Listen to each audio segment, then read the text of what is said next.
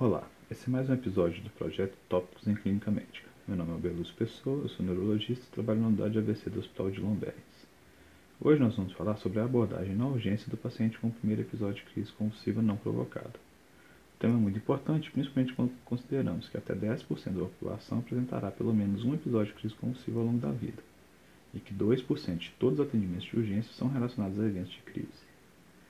Antes de começarmos, precisamos primeiro esclarecer os conceitos de crise provocada e crise não provocada. A crise provocada, também chamada de crise sintomática aguda, é aquela que ocorre imediatamente ou no máximo sete dias após o insulto agudo ao sistema nervoso central. Por exemplo, um paciente tem uma crise convulsiva secundária a uma encefalite aguda, ou um TCE, ou até mesmo uma condição sistêmica, como hiponatremia. Já as crises não provocadas são aquelas que não possuem um desencadeante agudo.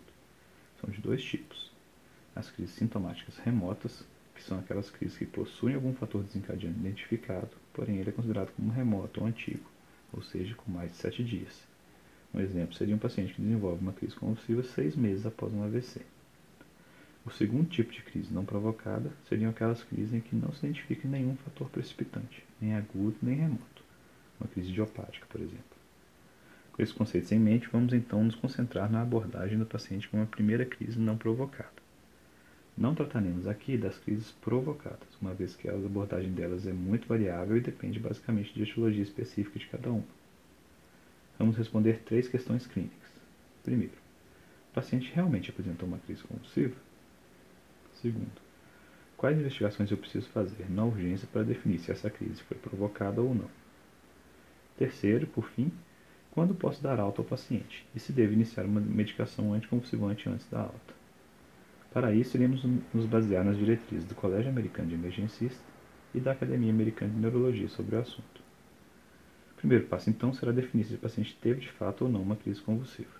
Lembrando que o diagnóstico diferencial aqui é bastante amplo, inclui, por exemplo, AIT, migrânia, distúrbios de movimento e, principalmente, talvez até mais difícil, que seria o diagnóstico diferencial com síncope e eventos psicogênicos.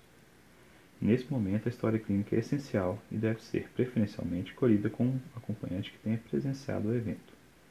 Não se pode deixar de perguntar sobre a situação em que o evento ocorreu, se o paciente, se o paciente estava de pé ou assentado, se ele tem história de pré-síncope, se houve período pós-comercial característico, se apresentou diaforese ou algum outro sintoma autonômico antes do evento. Alguns achados têm peso muito grande, como por exemplo o relato de mordedura de língua, posturas anormais lateralização da cabeça, pois eles têm um likelihood rate positivo para o diagnóstico de crise convulsiva próximo de 15, sendo que essa é uma medida que correlaciona o quanto um achado aumenta a probabilidade de um diagnóstico. São considerados muito expressivos valores acima de 10. Ao passo que outros achados classicamente muito valorizados, como a liberação de esfíncteres, são menos relevantes para o diagnóstico diferencial, pois possuem um likelihood rate bem mais baixo. Os exames complementares sugeridos variam muito de acordo com as situações clínicas específicas. Para os pacientes com quadro sugestivo de crise não provocada e neurologicamente intactos, as diretrizes são mais uniformes e concordo que é sempre necessária a realização de um exame de imagem. É sugerido que o exame seja realizado ainda na urgência. Mas o Colégio Americano de Emergencistas admite que nos pacientes sem sinais neurológicos e que tenha assegurado o seguimento ambulatorial, seria razoável realizar esse exame no momento posterior. Exames laboratoriais recomendados para todos os pacientes são a glicemia e o sódio. E nas mulheres em idade fértil, o teste de gravidez. A Academia Americana de Neurologia faz ainda uma recomendação fraca para se realizar também um hemograma. O eletroencefalo é também recomendado para todos os pacientes com crises não provocadas, mas só é recomendado na urgência se se suspeitar de um status.